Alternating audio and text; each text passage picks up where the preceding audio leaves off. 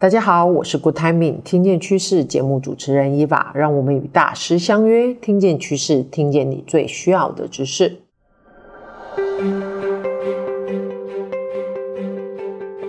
那这样，如果伊老师这样说，是不是我们的愿景、策略、目标就能够对齐？是的，是的。那中间还会有有有一些什么漏掉？老师觉得可以需要再再补？会漏掉哈。那就是功夫的问题了。开个玩笑讲哈，就像我这三年疫情呢，一直没有没有机会这个呃飞到上海去去照顾我的那些老客户嘛。但是呢，嗯、感谢他们啊，生意一直还在。为什么呢？就是因为呃这么说好了，就过去人们对于顾问也好啦，对于培训师也好的期待说，哎，你要出现在我的面前啊，我们面对面，尤其是培训师嘛，很多培训师很棒的啊，嗯、他们那个、嗯、这个这个各式各样的演技表演啊，非常生动啊啊，这个这个。这个那那所以很多时候人们对于培训师的期望就是，哎，你要像个明星，像个演员一样啊，在我面前啊出现，然后要感动我、震撼我。啊对对，顾问甚至也是这个样子啊。但疫情一来之后，发现哎，大家没有办法直接出现在在你面前嘛。那隔着一个远端跟你表演的时候啊，就好像你听 talk show 啊，到到现场去听，跟你看那个 YouTube 上面的转播，那感觉就是不一样嘛。哎，这样反而带来一个好处，嗯、就是发现呢。当我失去了现场的感动，失去了那种情绪化的，呃，不，都比较比较，呃呃呃，怎么讲？那个感性面的那种那种感动之后啊，剩下来剩下来就是纯粹理性面的思考啊。那我为什么突然提这个呢？说像这个谈判啊，那个我我自己教谈判教了这么多年啊，很多人上谈判课都说哇，老师好感动啊。那你也知道，我上课喜欢大家拿实力来嘛，实力出来之后哦，回答问题了，大家就哇，好棒啊，嗯，好有收获。可是下了课之后回去，哎。过个半年好了，真正觉得自己的那个谈判功力有非常明显提升的有多少人呢？那个大家上过那么多谈判课哈，就不要讲我的课，就好好多好多上呃这个学学过上过很多大师谈判课的人啊，大家心里有数嘛。就很多人后来觉得说，那其实哎我我明明那个大师都把他的诀窍都告诉我了啊，那可是呢为为什么为什么我好像就是即使进步也很快就到达一个瓶颈呢？因为你懂那些诀窍，跟你能够。在实物操作过程里面，哈，自动发动起那些功力来是两回事。像我们刚刚说的，我的很多朋友都知都知道，我强调说，你的愿景不能只是一段 vision statement，你那个 vision statement 是必要的，但是与此同时，一定要有一些 vision description，、嗯、要有愿景画面。然后那个愿景画面也不是你作为领导者自己一个人呐画的，伟个本本，然后交给每个人。你要 inspire everybody to create their own vision description、嗯。你要你要激励大家，要要每个人都要有一些他们自己喜欢的愿景画面，然后你要让他们的愿景画面跟你的愿景画面，还有他们彼此间愿景画面要产生交集。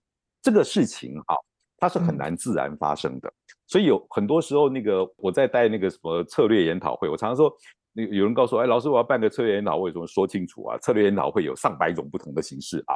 那有很多时候，策略研讨会只要能够做到让大家对于愿景产生画面，然后这些画面能够产生交集，然后这个交集呢能够被明确的描绘出来，种植在每个人的心里面。好，就每个人除了他自己喜欢的那个部分之外，他还清楚记得这个共享的愿景画面啊，这一套交集啊，那就已经是不得了的功劳了。就是说我我们要做到这一步哈、啊。它就已经有很大的帮助了，那难度也非常高。所以回到你刚刚说的，嗯，这个是不是哦？我们要先有愿景，那愿景要愿景叙述，还要愿景画面，然后接下来呢，我们要发展出策略。嗯、那策略呢，是从各个选项里面产生出来的，然后从策略里面呢，要转化出总体目标，然后总体目标记得要符合 MIS 原则，嗯、要用策略地图的概念来看待它。OK，我刚刚这段话整个讲完，大概撑撑死了一分钟吧，是不是就这样？就是这样子啊。可是真的做起来的时候，那有一些。不没杠嘛，就是就是对哦对哦对哦对哦，对啊。好，这个老师讲的那个美感啊，当当然就是从策略跟目标，从老师刚刚短短的结论里面，就是以这样的一个思维逻辑，它其实是可以。如果我们从愿景、策略到目标，我们其实如果按照老师刚刚讲过程，我们其实是可以一致的去实现我们未来的呃想要做的。那老师就像你讲，那那个。那个美感啊，有办法说吗？还是其实这个美感其实是我我需要再开另外一集？老师，眉角好，我就感觉我可能需要再开另外一集来专门探讨这个问题。这么说好了啊，好，那我们决定开另外一集。不，美感这种东西哈，它其实并这么说好了，如果把 Mega 转成中文说诀窍秘诀哈，那其实是有很多很多可以讲的啊。嗯、但是呢，我们如果只是用这种、嗯、怎么讲，就是说论述的方，我所谓论述的方式啊，跟它相对的什么，就是 case study，就是分析真实案例。哦。那我们如果是单纯用论述的方式来来讲的话哈，那说句实在话，那个如果你们啊，那个太医作为我最信赖的 agent 啊，能够帮我找到那个代笔的人的话啊。我们写一整套书都没问题，因为你看看哈，那个我我个人非常非常仰慕的一位前辈啊，那个作家刘墉先生啊，他光是那个光是那个为人处事的谈话技巧啊，他就出了几十本书呢。那些书在干嘛？那些书都在教一些美感。那你回头去看，讲他跟他儿子的故事，或者他很多很多呃身边的，他从年轻时候见呃路走走到现在的，看到了许多见闻啊，然后他还会讲很多小故事。如果讲说。那些都是在讲，在在在教这个诀窍。可是你如果让刘墉先生简单说一下说，说那呃为人处事，或者讲得更具体一些啊，那么如何啊在这个呃商场上能够跟一些这个手段非常厉害的人相处啊，而不会受害啊，或者说像像以前有位美国作家叫我们六十岁的忘掉人家名字啊，那有他出过一本书嘛，叫做啊如何与鲨鱼一起游泳，而且不会被吃掉啊，啊我我忘了那个，有记得是天下杂志还是上周出的书啊？因为就是说你你你去看他们去谈的这些原则，嗯嗯、那个原则都很简单，就像我刚刚这样几句话讲完，可是那个诀窍哈、啊、可以出几十本书，所以我比较倾向于说，嗯嗯、我们今天如果。比方说那个呃，哎，这个企业里面啊，做 HR 的朋友，年轻，尤其是年轻朋友，在跟我聊这个事儿啊，我通常倾向说啊，你你拿个案例出来啊，比方说你现在很感兴趣的是你们公司的愿景、你们公司的策略、你们公司的目标，这个三个东西里面要要要要如何发展出来啊？我就拿你公司的案例，我我们可以去像下围棋一样复盘啊，我们说啊，想想看你，比方说啊，二零二一年啊，正在那个疫情当中啊，那那个时候。如果是在那个时候，你要去整合你们的愿景、发展策略，要形成目标，往下落实，那我们回顾一下那个时候的情况，我们来做个 case study，或者更干脆的，像今年我们已经接了好几个 case 啊，就是他们想要从现在开始去整合他们的愿景，嗯、然后呢，从愿景去发展策略，嗯，那我就陪着你们来做。你在这个做的过程里面，你就会一路上看到一些，哦，原来老师傅是这样做的。哦，原来这个地方是这样子的。对。那那个时候你是不是会问我？你会问我说为什么做这个决定？那我会告诉你说，因为我们先前谈了什么什么了，而现在出现什么什么了，所以现在做这个决定。啊，那那个时候你会学到东西。嗯。那我我比较怕的就是说，嗯，呃，呃，怎么讲呢？有一些朋友们他会觉得说，那那个东西是公司高层的事情啊，不归我管的啊，或者说是啊，问陶 K 啊，我 Q 啊做这些啊。我我还要给他给杯冲茶，可是我常常在想，就是说，嗯、呃，现在有很多公司啊，他们 HR 部门哈，因为 HR 很广嘛，HR 里面包含招募人才啦，包含续薪啦，包含什么培养人才啦等等啊。嗯、那我如果把里面的这个培养人才这个部分呢，再拉出来，我们说 Learning and Development 啊，L&D 这个部门啊，Learning and Development 这个部门啊，嗯、其实在乱世之中啊，是一个随时可以被裁掉的部门，你知道吗？因为办培训啦，这些东西是花钱的东西啊，你又不是赚钱的东西啊，对不对？我随时把你把你裁掉嘛，除非你转型成功，嗯嗯，你转型变成什么？你要变成这个公司的 performance improvement department，那个公司的绩效促进部门，或者你根本就是 internal performance consultant，你应该是你是是你们公司内部的绩效顾问，那绩效顾问啊。你所提供的培训什么啊？这些就只是 performance solution。你你之所以要要帮人安排培训，是因为你要让这些人具备某些能力或者某些知识。那他这些能力跟知识呢，是要他发挥在某些工作、某些行为上面，要产生出某些结果来的。那就往回推嘛，说我们现在需要产生什么样的结果？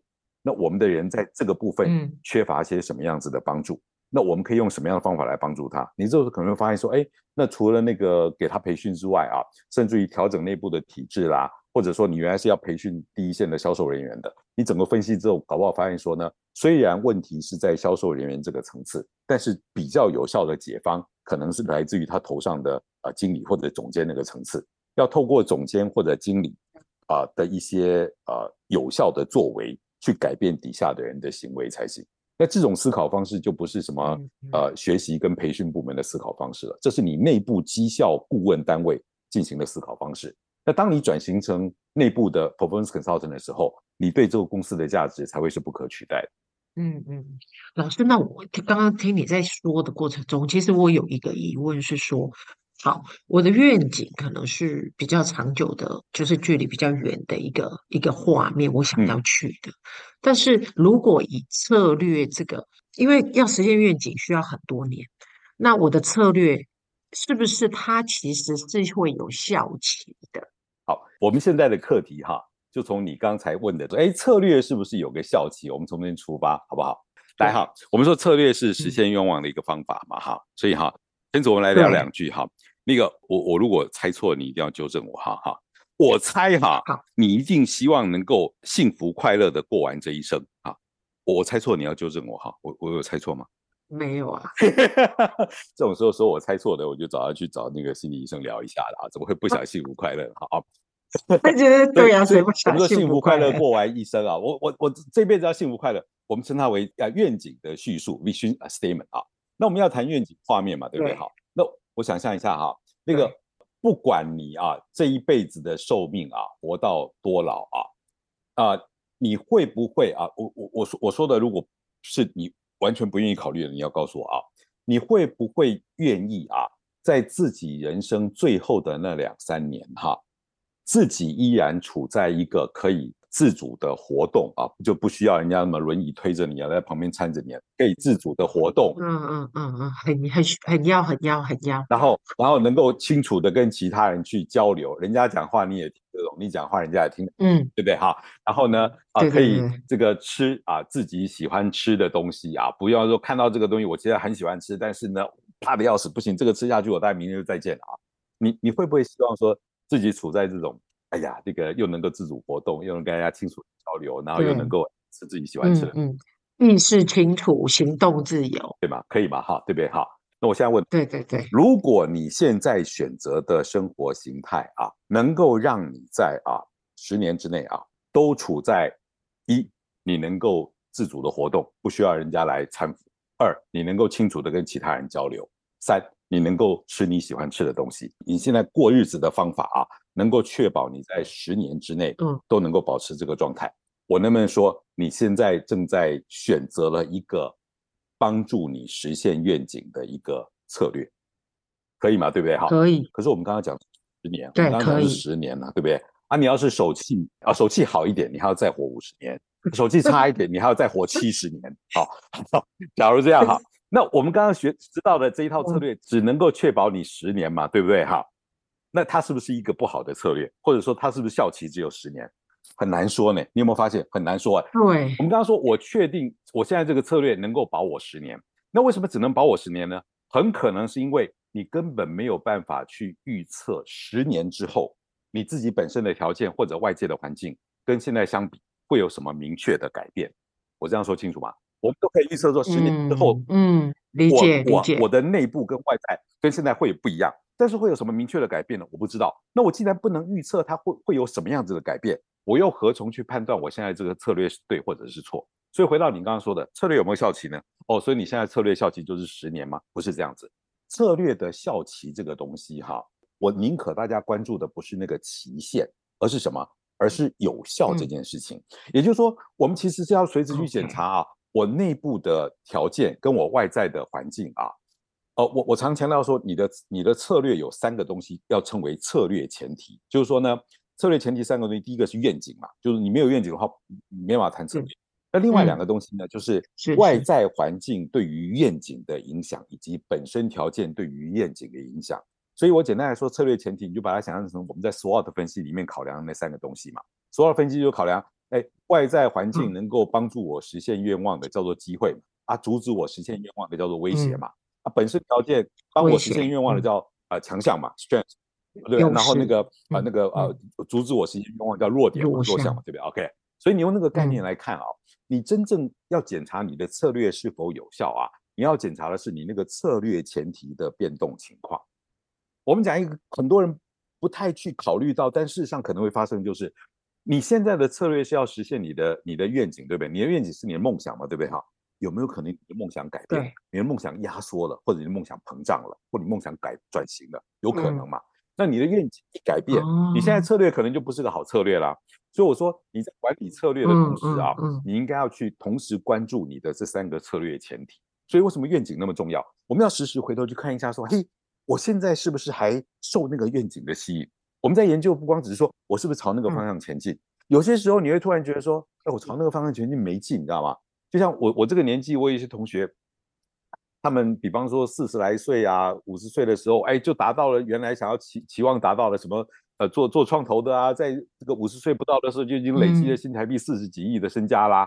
他、嗯、突然觉得人生失去了方向，你知道吗？因为因为他说，哎呀，阿朵安利年拿秀哦，探价的级阿朵安利年拿秀，他下一步要追求些什么？他突然没愿景了，所以。我我我把它称为是一个系统，什么？就是说你的愿景跟你的策略，跟策略下面所指导的各种的这个呃行动啊，把这些东西称为是一整个系统。我们其实并不是在管理其中的某一个部分，嗯、我们是在管理是整个系统的运作。嗯，好，有比较清楚理解老师提到的这整个从愿景、策略到目标这这相关的连接度。哎。所以下一次如果不是往下谈更细的东西的话，还是在谈这个层次的东西的话，我们大概就要做一下 case study 了。嗯，好好好，我们就可以实际来聊一些、啊、呃老师的案例，对，就是可能我们就去可以去收集到几个那个各个企业他当初为什么想要重新来来做这个策略公司。对，所以老师我一直很纳闷的就是说。策略共识营这件事情，就是很多企业它都会有哦，老板有时候就是好，我们要来做一个共识营。那这个共识营，如果从老板的角度，应该会是属于策略共识营，跟如果以老师讲，应该也也变成是愿景跟策略的共识营。其实我哈，我还。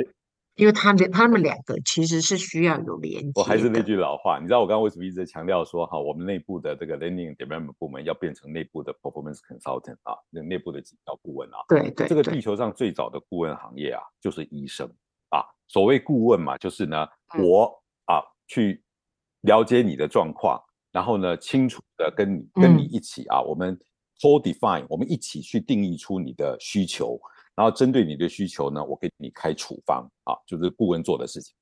当老板今天说，哎，我们来个策略共识营吧啊，他就就像什么，你知道吗？就像一个病人说，哎，你给我开个胃药吧，OK，好，或者讲的更更过分一点，哎，你给我买点药吧。你心里面想说，哎，拜托你那个药那么多，你是要什么药呢？那你给我来个胃药吧。你心里面想，哎，那个胃药哈，有治胃食道逆流的，有治胀气的，哈，甚至于还有治那个什么呃，那个这个这个什么呃胃胃溃疡的啊，你是要吃哪一种？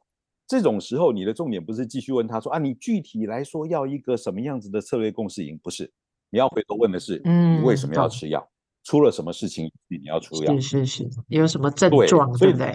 看到了什么样的症状？所以，所以你你今天如果是一个是是一个基层的那个承办人员，老老板叫你去帮帮他买个药，老板说弄个策略共识营，哦，你就尾巴夹着赶快去帮他弄个策略共识营啊！他、啊、这个时候你要是运气不好，遇到像我这种。这个这个这么样啊、呃，对于自己的工作有这么高要求的顾问，你就会被我弹回去嘛？我弹回去就问你说，请问为什么要办这个公司营？啊，你很多时候被卡在那个地方，面子又下不来、嗯、啊！不管了，反正就要公司营啊！啊，老师你不会办公司营是不是？我们找找另外一家了哈，就祝你好运啊，没去讲留拜油啊！这种时候就是，就是我我在我在帮助你啊，回头去跟你的老板进行高阶的策略需求对话的时候，一个。老板也好哈，一个高层的主管、副总也好啊，他说我今天要一个策略共识营，或者他讲的更明确，我今天想要办一个营队啊，教大家怎么样子做策略规划。他在讲这个话的时候哈，他背后一定有一些 driver，有一些驱动因素在驱动他。那些驱动因素是是，不是随便怎么样聊就聊得出来。我们为什么看病要去找医生，然后要去呃透过医生的诊查？因为医生问的很多问题啊，不是我们随便谁都能问得出来的。不是说你你 Google 啦或者 YouTube 看几个节目啊，你说哎我学那个医生问几个问题，不是这样子的。那个顾问业啊，按理说应该是我在问客户问题的时候我就要收钱了，因为呢问得出对的问题来，这件事情本身就有含金量了。啊，当然我们今天不在讲我的行业啊，所以我说一样，当当我们的。呃，朋友们提到说啊，他们想要办一个什么这个公司，重点不在那个名字叫什么，重点在于为什么要办这个活动。懂，懂，嗯嗯嗯，然后去呃，就是像刚刚老师讲的，就呃，如果是 HR 本身，我们其实在看这件事情，应该要有更多的好奇心.先来问一下老板，他为什么要做这件事，然后也问问老板，他做这件事，他是不是因为某些症状，所以他想要办共识营啊，或者是策略目标共识营这件事。好哦，那这样就是不要那个。妈，那个一一抓到一个讯息，就要直接来来想要请医生开什么药，这样这样其实是很很危险的，因为有可能会吃错药，对不对？老师，你的意思应该？对，而且你照他的意思抓药给他，他吃了身体不好，会回头来怪你说你不专业。对啊，对啊。那你是要当走走江湖卖药的郎中，还是要当一个医学专家？你自己要考虑清楚。嗯，OK，OK，OK，好哦，好哦。好，老师好。那这边呢、啊，我想说，对于愿景、策略跟目标这一块，其实有很清楚的一个描绘，跟它中间怎么样去做一个呃串联，然后可以让它整个发生最大的一个效益。那老师，其实呃，我自己心里的疑问还是会有有一个部分，就是说，还是会有一大票一大票企业，他们好像也没有那么明确的愿景，嗯、但是他们每年都会重定目标。嗯这样其实也是 OK 的，也是 OK 啊。对对，就像我前面，我其实我我刚才直觉跟你说也是 OK 的时候，哈啊，我心里面其实有好几个声音哈，嗯、有好几个不同 level 的人在讲话啊。我们所谓的 OK 啊，嗯，跟 Very Good 啊中间是有差距的。我们刚刚说 OK，我刚刚说 OK 的意思说啊，你这个企业哈，大家对于未来的愿景呢没有共识的情况之下啊，我们就来定目标，可不可以呢？啊？他怎么样说都比不定目标来的好，对不对？就是说，相比之下，哦、当然是可以，啊，当然是比较好。那你说我这样能不能定目标呢？也一定能定目标啊。我打个比喻，就是说，每一年的年初，你如果找跑跑去找一个呃十十十四五岁啊，国中二三年级的这个年轻人，你跟他说，哎，你定一下你今年的那个目标，他能不能定？他也能够定得出目标来啊。可是这些目标。跟他的短期的人生规划，比方说他十四五岁这个时候定的目标啊，应该能够帮助他走向他的十七岁、十八岁或者二十岁。而且十四五岁的时候，你你知道古代玛雅人哈，十四五岁的时候就已经是成年人了嘞，好。所以你十四五岁的时候开始在规划自己的人生，嗯嗯、开始想说我这一辈子要要做些什么哈，我要我要达到什么样的成就啊，也不算太早哎。可是那个时候。这些人如果不去想自己的人生啊，将来要达到什么样子的成果啊，那么他就去定目标，可不可以？也可以呀、啊。我刚刚说也可以是这个样子啊。嗯。可是，嗯、可是哈，你在这个时候，如果先去想好你将来人生要变成什么样子，好，我先强调，愿景是不能改变的。嗯、我们刚刚说过了嘛，对不对？好，但是你是一个很年轻就在思考未来的人，嗯、跟你是一个到三十几岁都没有在思考未来的人，这两个人。他们的人生走的那个稳健的程度，他们对于自己人生的满意的程度，嗯、以及他对于周边环境能够产生的贡献，嗯、是显然会有非常明显的区别的。嗯、所以回来也是一样，嗯、你今天这个企业没有整合过愿景，你就去定目标，可不可以？可以呀、啊。我说不可以，你一定不服气嘛？你这么多年就这样走过来了嘛，对不对啊？但那是不是是不是最好的选择呢？我觉得不是，我以前不敢这么说啊，我以前不敢说啊，你有愿景会比没愿景来的更好。我以前不敢这么说，但是过去这十年来，我越来越敢这么说了。这个世界的变动啊，变动到啊，你对于你自己的未来如果没有早做规划，我还是那句话，你规划的未来它不是不能改变的。但是一个没有对于自己未来做过规划的人，你要他一开始做规划，做出来就是一个令人满意的规划，很难。你你应该把定愿景这件事情也当成是一个学习跟成长的过程。嗯嗯嗯嗯嗯嗯，理解理解。而且我可以理解老师为什么这么说，因为其实就像，尤其是在环境变化的时候，大家会更容易产生一些不安全感嘛。那不安全感，我们总是希望有一些梦想。那也就是在我自己在反思这件事，说为什么现在很多。企业它开始会去做愿景，一方面好像也是会来自于说，现在很多环境的变化不稳定，然后员工他其实对于在公司里面他他未来可以成为什么样的一个呃画面，跟公司可以共同去创造什么样的画面，其实也不清楚，然后被 push 的就是高阶或者主管。当员工在问他的时候，他其实也也茫然的，然后就一连串骨牌效应从下面往上推。是啊，是啊，我觉得好像现在有有有这样的一个趋势，有这种趋势没有错啊。但是我们回头来看啊，嗯、有些时候呃，我们说那个员工啊。他在一个公司待不住呢，是因为他的个人规划跟公司给他的发展方向是不一致的啊。如果真是这样子，是情有可原的。嗯、可是坦白说，我看到更多的情况是啊，嗯，其实没有什么个人规划这件事情，就是我待在这边待的觉得不舒服，好，那我也不太知道说我待在这边接下来会去到什么地方。那我问我自己，我到底要去到什么地方，嗯嗯嗯、我也讲不清楚。这种情况之下，后来选择离开了，嗯、然后写一个啊。由于个人的呃生涯规划与公司生涯规划胡说八道，你哪有什么生涯规划？然后与公司对我的规划不一致，你也胡说八道，公司对你也没什么规划，知道吧？就是大家都没有规划，就是嗯嗯嗯，讲的更难听一点，所以我们还是要讲的更难听一点，就是一场误会啦，一场这个这个错误的一夜情之后分开了啊。OK，好，那你你回头来，大家想要看到风景不一样。那你一个公司如果没有自己未来的愿景的话，你说我能够对我的员工有一些长期的规划，这个事儿也太奇怪了吧？因为你员工是你公司的，嗯、我们讲的更更直接一点，公司应该是你公司的资源的一部分吧？你公司今天要用这个员工的时候，我我当然不排除公司是要要培养这个员工啦，我有爱才之心啦。但你这个培养员工的目的在哪里？一一开始最短最短的用处就是为自己所用嘛。他、啊、用它来干嘛？用它来帮助我创造某些绩效嘛？啊，我这个绩效到底是不是我要的绩效？要、啊、愿景，好达成那个是要达成愿景目标的。所以你一切要从自己做起。哦、主管说啊，我要我要帮助我的员工规划自己的人生。阿里嘎有有做规划不？好，你公司说我要培养我的员工，啊，你自己有没有规划？这个事情要先从从最基础的原点做起才行。OK，谢谢老师给我们开了一个很大的脑袋。就自己要想通。谢谢，好，再见了哈，嗯，拜拜。